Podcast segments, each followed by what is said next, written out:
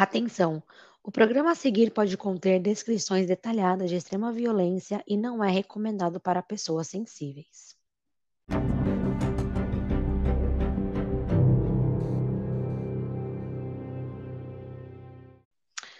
Oi, pessoal, eu sou a Mai. E eu sou a Nath.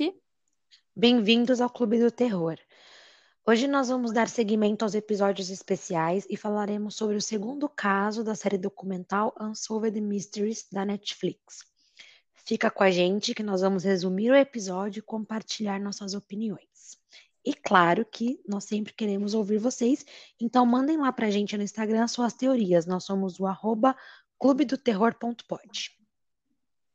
E para você que quer participar de um episódio conosco, não se esqueça que a partir de setembro vamos estrear o quadro O Clube Convida. Se tiver interesse em participar, manda um e-mail para a gente no clubedoterror.pod.gmail.com com seu nome completo e qual crime ou caso mal assombrado você gostaria de comentar. E aí nós entramos em contato com, com mais detalhes de como vai funcionar. E não esqueçam de colocar no título do e-mail o nome do quadro, que é O Clube Convida. E aí, bora pro episódio?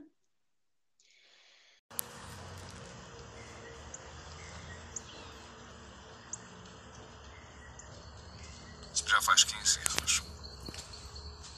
Hoje eu estou sem ela há mais tempo do que com ela. Não fiquei com nada que pertencia a ela. Está tudo com o Robert. Isso dói cada dia mais. Pude fazer nada. Não fiquei com fotos nem nada dela. Não cresci e saí de casa normalmente, podendo voltar, sabendo que tinha alguém me apoiando. Ou até me incentivando.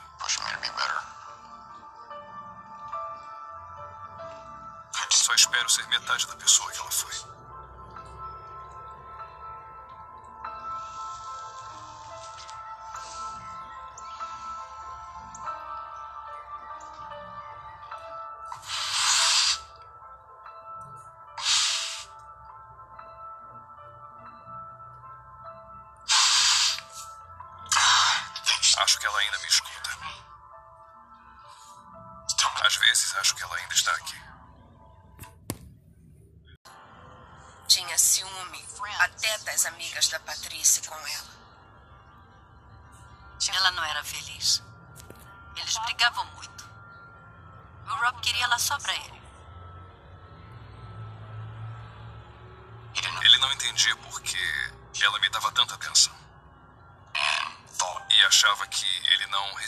Atenção por causa de mim.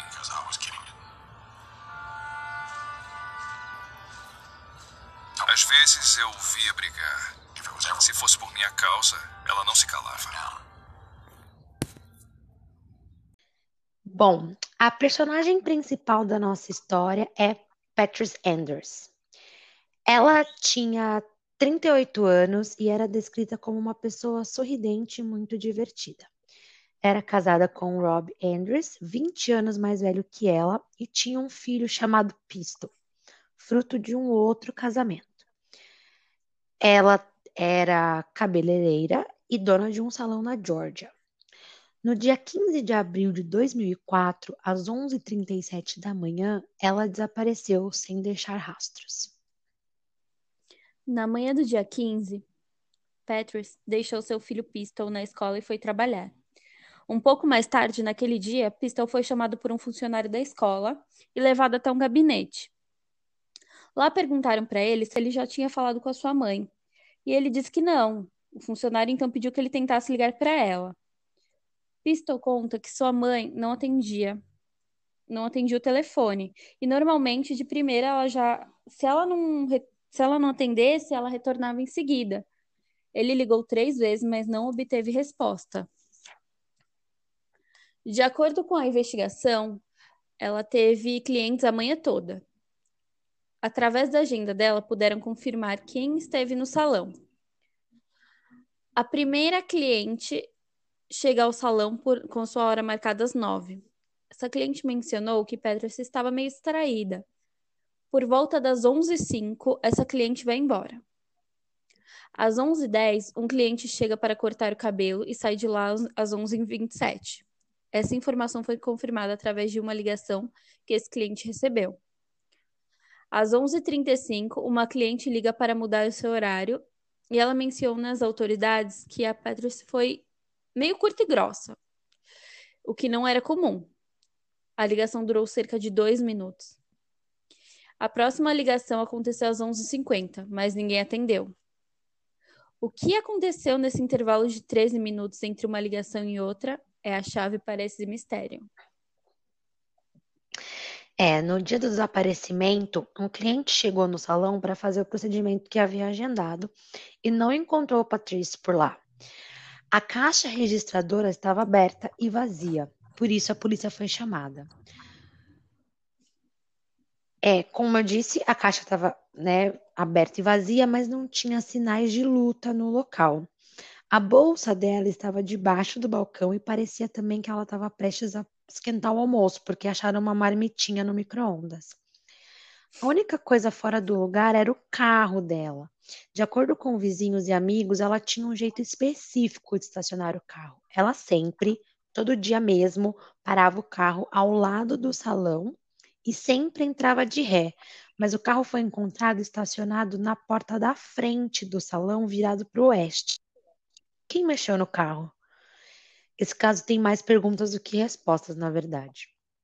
Durante a investigação, a polícia chegou a questionar alguns amigos mais próximos para saber se Patrice fugiria, mas todos sabiam que ela nunca abandonaria o filho. O menino era tudo para ela. Às 11h45, do lado de fora do salão, duas testemunhas independentes viram uma cena idêntica. Testemunhas independentes são pessoas que não têm relação entre elas, o que torna o testemunho idêntico mais confiável. O que elas viram foi um outro carro. Nessa parte, elas se confundem em relação ao modelo, mas até aí normal, porque tem carros que são muito parecidos mesmo.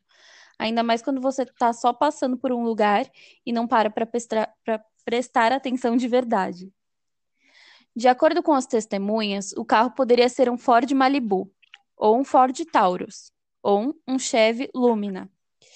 Mas era com certeza azul e estava parado com o capô virado para a porta do salão, que estava aberta.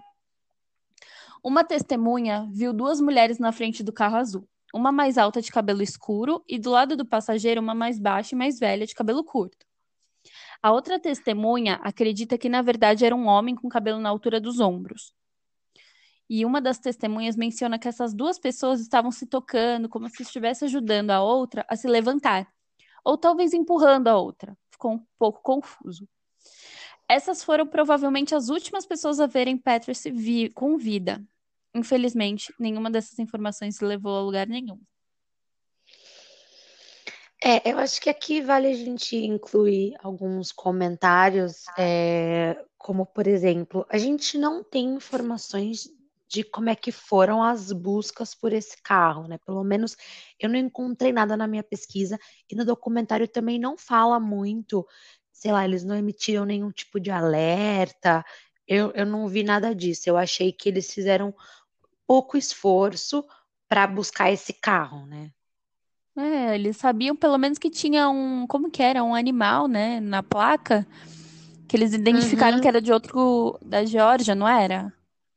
É, exatamente. Então, uma das mulheres viu isso. Eu achei, inclusive, que uma delas, tipo, ela sabia muita coisa. Ela, Geralmente, se eu tô passando por um lugar só e, tipo, eu bato o olho numa coisa, eu vou lembrar pouquíssimo. Ela, tipo, ela sabia muitas muitas coisas que tinham acontecido naquele, naquele dia. Não, e as duas Bem falaram que era um carro né? azul, então. Isso. É. Não tem como isso Podiam...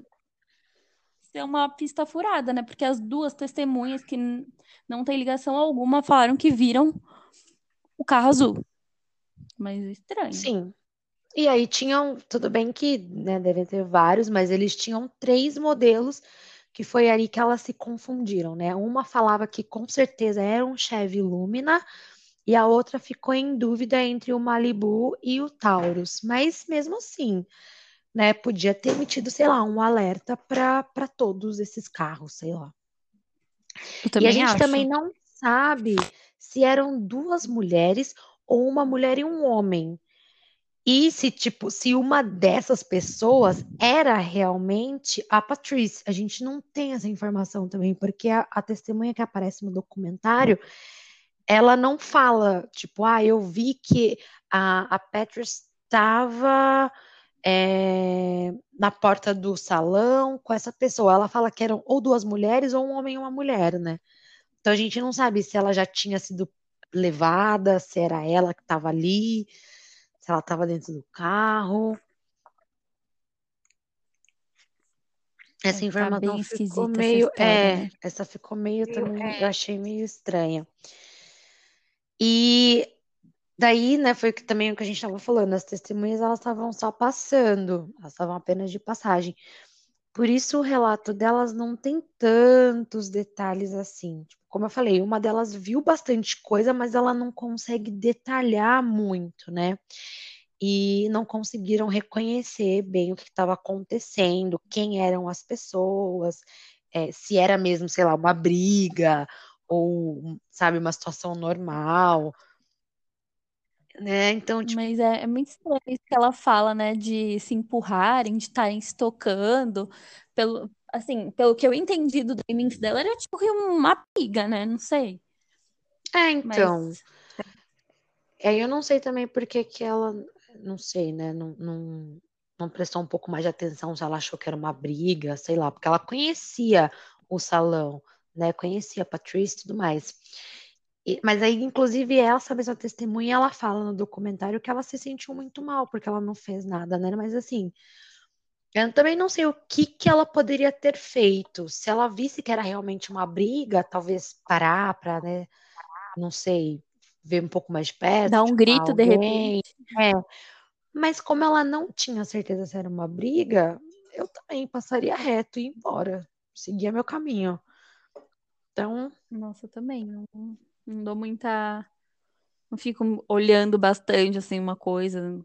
Quando eu passo, eu olho, olho rápido e sigo minha vida, assim. exatamente. É essas horas que a gente sente falta da vizinha fofoqueira, né? Que daí já teria todas as informações necessárias, mas não era o caso. É, bom, eu acho importante comentar também que o Pistol e o Rob estavam bem no começo da relação, né? É, mas segundo o próprio Pistol, do nada o Rob se transformou em uma outra pessoa. O Rob, inclusive, mencionou no documentário que ele não gosta de Pistol, porque ele não tem futuro. E assim, mas para mim pareceu meio que era um cara só com ciúmes do filho da esposa mesmo. Ele não tinha motivo para não gostar do Pistol, daí inventou qualquer coisa, que ele era um adolescente com problemas, mas quem não é, né? Adolescente é resultado adolescente já tem uma tendência, né? Vir com. exatamente. Então assim, eu não sei. Tiozinho estranho. É, e aí, uma amiga de Patrice comenta no documentário que Rob era super protetor, ficava em cima dela o tempo todo e tinha ciúmes até das amigas dela. Ou seja, né, para mim, assim, sinais claros de relacionamento abusivo, macho, tóxico. Já não gosto desse Famoso cara. embuste. Exatamente. As amigas é, de Patrice e Pistol também comentam sobre esse lado do Rob. Só que no documentário ele nega e diz que eles nunca discutiam, tipo, "Ah, até parece. Gente, quem nunca discute? É, um casal que nunca discute. Ficaram juntos por sete anos, nunca discutiram. Tá bom. Ele é muito esquisito. É, então, daí o Pistol ele comenta que a Patrice estava pensando em se divorciar do Rob, porque ela estava infeliz.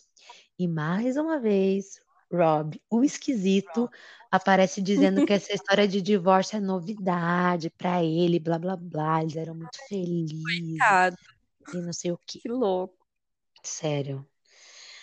É, e aí, outro ponto que eu também não posso deixar de falar sobre o Rob é que ele comenta logo no começo do documentário que ele é formado em criminologia. Assim, logo no começo mesmo, assim que começou a Gente, falar do sumiço da, da, da, da Patrice, ele já meteu essa de tipo, eu sei que as suspeitas vão recair sobre mim, porque é isso que acontece. Eu sou formado em criminologia, então eu sei. Nossa, aí dá para desconfiar bastante, né? Então, se você sabe bastante, então você vai achar formas de escapulir de tudo que for acusado. Então, cara, eu também acho, porque, sério, assim, por mais que ele seja um tiozinho hoje em dia, eu acho ele muito bizarro. Sim, ele devia ser muito mais bizarro antes. É, bom, depois do desaparecimento da, da Patrice, o Rob trocou todas as fechaduras da casa por, entre aspas, precaução, impedindo o Pistol de entrar para pegar as coisas dele que estavam na casa. Mas daí ele também fala no documentário que ele não queria um menino na casa porque não gostava dele, tipo, criança birrenta.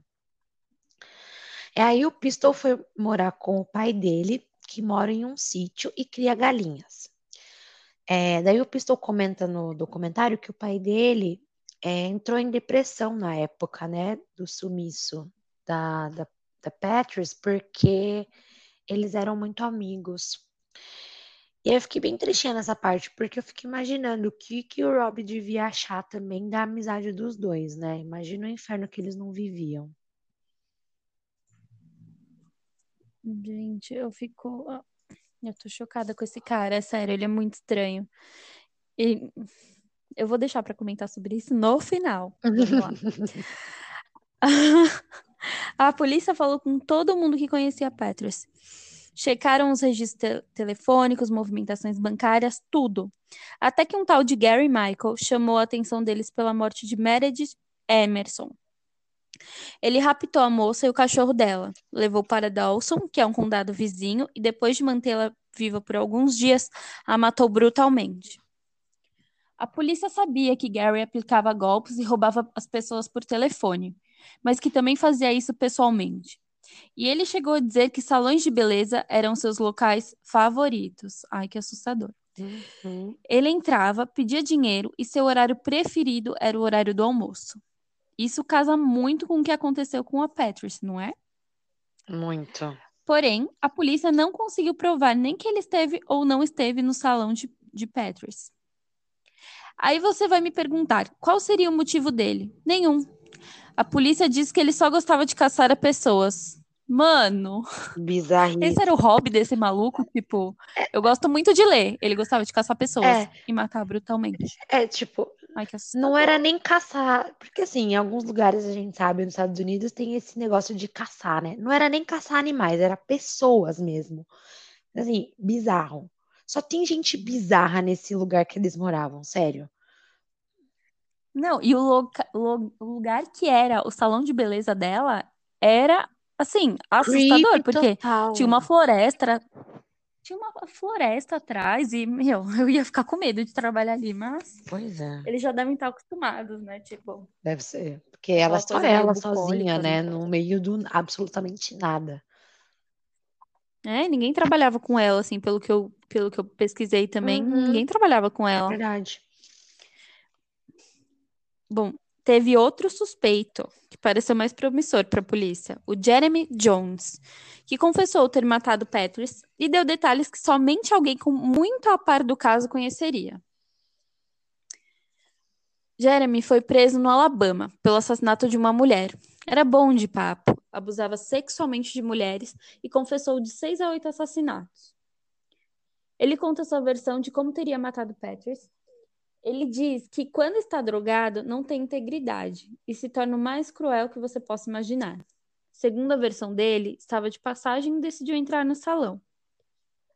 Jeremy conta que pediu para ela sair porque seu carro precisava de uma carga. Até aí, Beleza. bate com a. É, com o que eles bate, né? achavam, né? é, exatamente.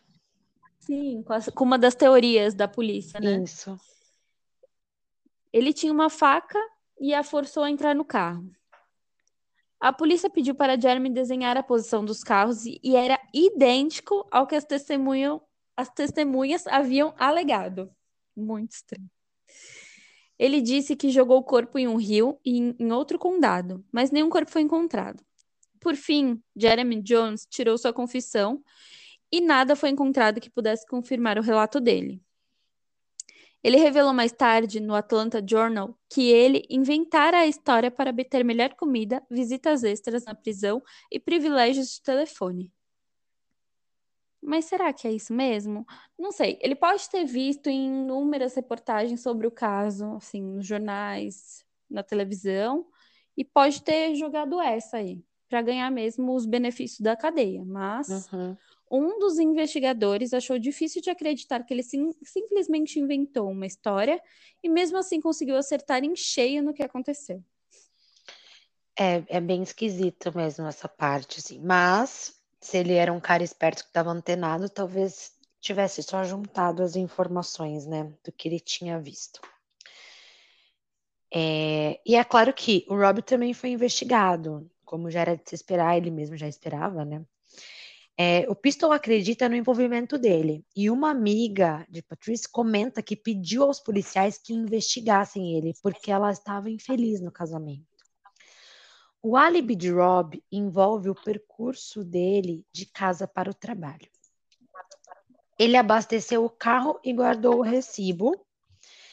E eu não sei se isso é uma prática comum, assim, para algumas pessoas, até mesmo nos Estados Unidos, eu não sei.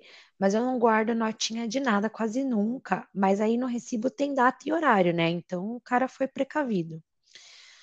Além disso, ele conta com o ponto do trabalho, porque ele precisava passar por uma catraca que identificava quem ele era e a que hora chegou.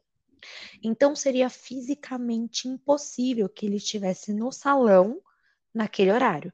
Mas eu ainda acho que ele poderia mandar alguém fazer o trabalho por ele, já que ele não aceitava o divórcio. Como ele é formado em criminologia, ia saber o que fazer para não ser pego, não ia? Eu acho que ia.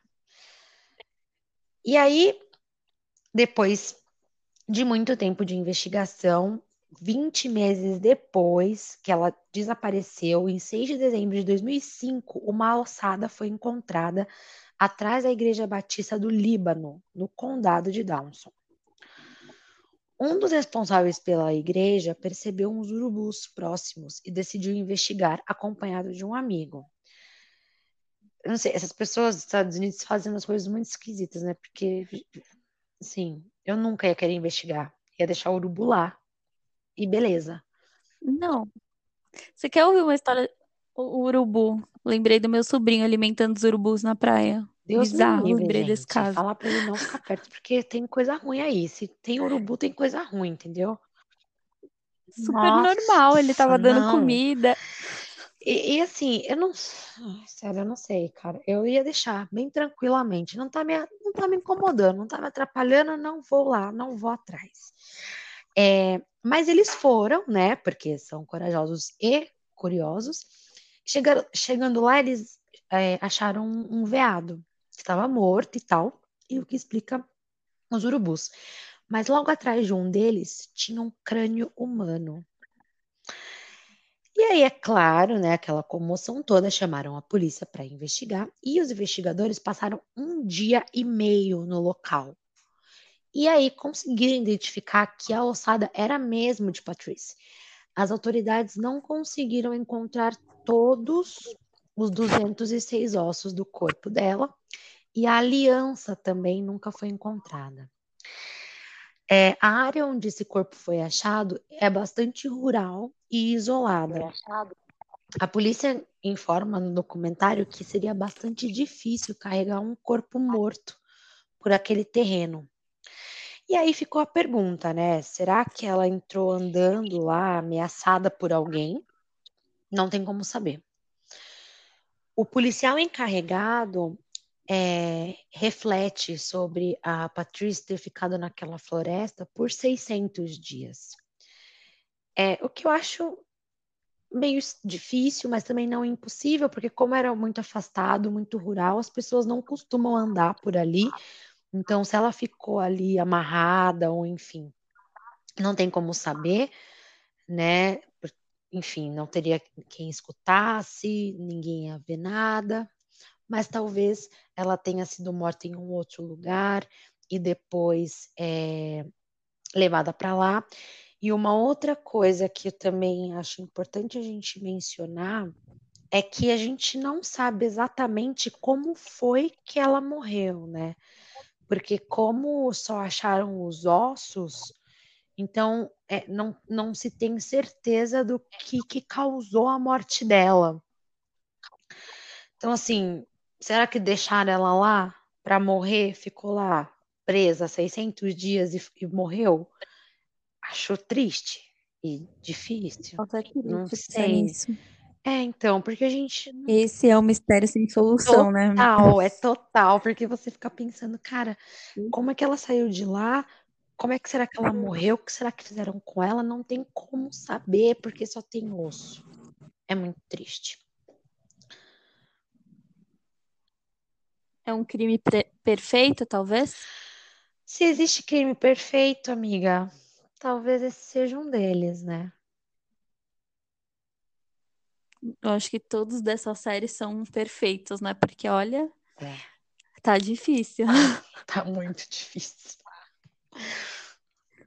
Agora você quer uma coisa mega esquisita, amiga? Ah, No final desse episódio de 13 minutos, o Rob ele se abre para a câmera sobre sua reação à morte e ao funeral de sua esposa. Em uma das cenas mais perturbadoras de toda a série até agora, ele descreve descaradamente como pediu ao diretor do funeral home que juntasse os ossos de Enders e lhe desse um momento a sós com ela. Deus. Ele continua descrevendo como pegou sua cabeça e beijou e a carregou por um Meu tempo. Deus. Mano, dá vontade de pensar, só de pensar em beijar um crânio. Ele então conta à equipe do documentário como costumava dormir com os restos cremados dela, escolhendo os ombros como, como se fosse uma coisa perfeitamente normal e sã de se fazer. Uhum, com certeza. Gente, ele não deixou o filho dela ficar com as cinzas. Ele simpli- simplesmente pegou pra si. E aí tem uma parte no documentário que ele mostra assim, ele tira ela da caixa e fala assim, essa aqui, ó, é ela. E bate Meu, assim. eu acho Ele- que ele fala, eu isso, nunca mostrei pra ninguém. eu acho que isso é a prova que a gente tem de que esse cara é possessivo, sabe? Ele é possessivo até com os restos mortais dela, até com as cinzas dela. Imagina como que ele não era com ela em, em- carne e osso, sabe? Coisa de posse, né? É Nossa, minha. Até o fim vai ser minha. absurdo. Que nojo. Ai, que horror, sério. Ele então, ele conta à equipe do documentário também que eles são os primeiros a ver a ver aquelas cinzas ali. Uhum. Uma coisa meio que dele real, assim, tipo, Ai, as roupas, tudo que era dela ficou com ele. Olha isso. O filho não tem uma foto dela. É verdade. Ele sofre bastante, né? Dá pra perceber que ele tá bem triste até hoje. Nossa, ele não. Coitado, eu tenho. Bom, ele fala também uma coisa que me deixa muito triste, assim. Eu tô mais tempo sem ela do que Cara, com tava ela. pensando nisso agora.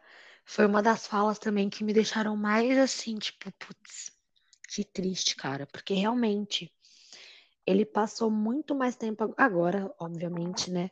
Sem a presença dela do que com ela, porque ele era bem novinho quando ela sumiu. É bem Onde está o anel de Petros? Essa era a pergunta que todo mundo estava se fazendo. As autoridades da Geórgia esperam que alguém possa encontrar o anel, consistindo em dois anéis de ouro de 14 quilates soldados com um diamante marquês de 1,5 quilates em forma de pera no centro. A, a polícia informa que existem informações que não serão divulgadas porque somente a pessoa que cometeu o crime e os responsáveis pelo caso podem saber para evitar falsas confissões, como vimos. Meu, eu queria muito saber o que que é isso que eles têm guardado, Pois sério. é. Preci... Você precisa saber de uma informação só para você se. Poder dormir em Meu, paz. eu quero Eu saber. sei como é que é. É, não. e- Gente, as pessoas preocupadas com o anel. Ninguém nunca mais vai ver esse anel, gente. Esse anel aí já era, eles né? sabem, por exemplo, tipo, como é que ela morreu? Talvez eles saibam. E a gente que não sabe. Talvez seja isso. Ai, com certeza eles devem saber, né? É Tipo, porque, cara, é muito difícil. Se ai, se você for pensar assim, ó, se ela morreu, é, sei lá, asfixiada, dá pra saber? Acho que não, porque não vai mexer nos ossos, então não tem como saber. Se se foi envenenada, não dá pra saber. A não ser que tenham batido, sei lá, no crânio dela, porque daí ia ficar uma marca. Aí acharam o crânio, eles iam saber disso. Mas tirando isso, Mas tinha que ter alguma coisa marcada no pelos osso. ossos também dá pra ver alguma coisa. Ai, gente. Se eu não me engano. Eu tinha visto já uma vez que eles podem ver se aconteceu, tipo, da pessoa vai é, tomar uma pancada forte em algum, membro, assim, algum, alguma parte do osso, na hora de fazer a autópsia, mostra. Mesmo passando um tempão, Ah, assim, não, tipo, sim, nessa questão de, é, lá. essa questão de pancada, sim. Mas aí também tem o outro ponto que eles não acharam todos os ossos do corpo dela, né? Então também não sei que, quais ossos foram esses que estão faltando e por quê. Cara, como eu falei antes, tem muitas perguntas nesse caso, mais perguntas do que respostas. Porque, tipo, a gente não consegue nem achar teorias suficientes, tipo, para para trazer aqui para discutir, porque as pessoas não sabem o que pode ter Sim. acontecido. Eu, E as pesquisas. do que eu vejo, assim, para mim é o Rob. Para mim, ele tem alguma coisa. Pra mim, Nossa, eu também acho que ele, ele tramou, ele tramou ali. Ele tramou com alguém, queria ela só pra ele, assim. Vai saber também o que ele faz com essas cinzas aí. Ai, Cristo, Deus livre. Imagina ele joga exatamente. nele, assim, nele Então, é, próprio. amiga, sim. Tipo purpurina no carnaval, Então, sabe? porque ele Ai, ficou com as cinzas, ou seja, ele tá com ela até agora, entendeu? Ele, entre aspas, ele não perdeu ela. Ela tá lá com ele. Então, assim, é biz... esse cara é bizarro, mano. Pelo amor de Deus. E aí ela- ele não pode dividir ela com ninguém, É, nem com o filho. exatamente. Ai, meu Deus que assustador. Mas a polícia não vai atrás dele porque ele estudou. Ele é um cara estudado, entendeu? Mente brilhante, do crime perfeito. Mas tudo bem, eu sei a verdade. Mente brilhante. Eu sou Costa Quente, ninguém nunca vai me pegar. Nossa, E o anel deve estar bem com ele lá escondido. já pensou isso? Se tiver com ele? Porque, cara, eu também não Gente, será que a polícia revistou a Essa casa é uma outra dele? pergunta que eu tava me fazendo agora aqui, ó, na minha cabecinha, porque não mostra isso no documentário também. E aí eu não sei se revistaram a casa, porque provavelmente devia estar lá. Se foi ele que pegou, deve estar. Mano, Não, e nem, e nem nas pesquisas você vê como a- as pesquisas, assim, as informações sobre o caso dela são muito escassas. Tipo, são, não tem uma coisa muito completa, são assim. mesmo. E eu, eu percebi também que as pessoas não exploram essas possibilidades, né? É, pelo menos assim, o que a gen- eu encontrei nas pesquisas, e eu acho que você também deve ter visto, é que é bem genérico, é bem por cima, é mais o que mais do mesmo que a gente já viu no, no documentário. Ninguém, pelo menos até agora, né, eu vi ninguém aprofundar em possíveis teorias do que aconteceu. Então a gente vai lendo sobre o caso, enfim, vai, né, recordando do documentário e as perguntas começam a aparecer, porque tem muita coisa para se perguntar. Vontade de mandar nossas teorias lá pra, pra série, né? Ai, total. É, inclusive, eu não sei se vocês aí, né, sabem disso, mas esse documentário da Netflix tem um site relacionado a ele que é unsolved.com e, claro, nós somos brasileiros, provavelmente, né, não vamos ter nada para oferecer, mas lá eles recebem denúncias é, sobre cada um desses casos que eles estão abordando. Caso você, né, sei lá, ah, se você viu alguma coisa, se você se lembra de alguma coisa, enfim, as pessoas podem ir lá e mandar para eles é, essas denúncias e aí eles encaminham para a polícia. Eu achei isso super legal.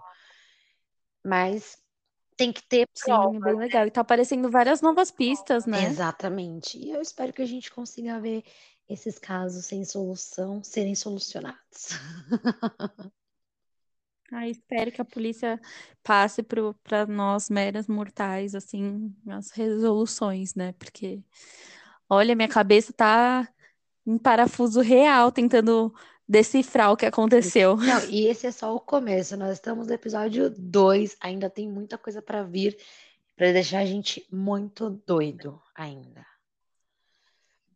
Sim, a gente ainda. Se a gente tá com parafuso na cabeça, vamos deixar vocês também, porque a gente quer isso, quer que as pessoas Exatamente. mandem teorias pra gente. É isso. E, bom, eu acho que É isso. ficam essas, essas perguntas, né, que a gente está se fazendo, mas e as principais, quem foi que matou a Patrice e por quê?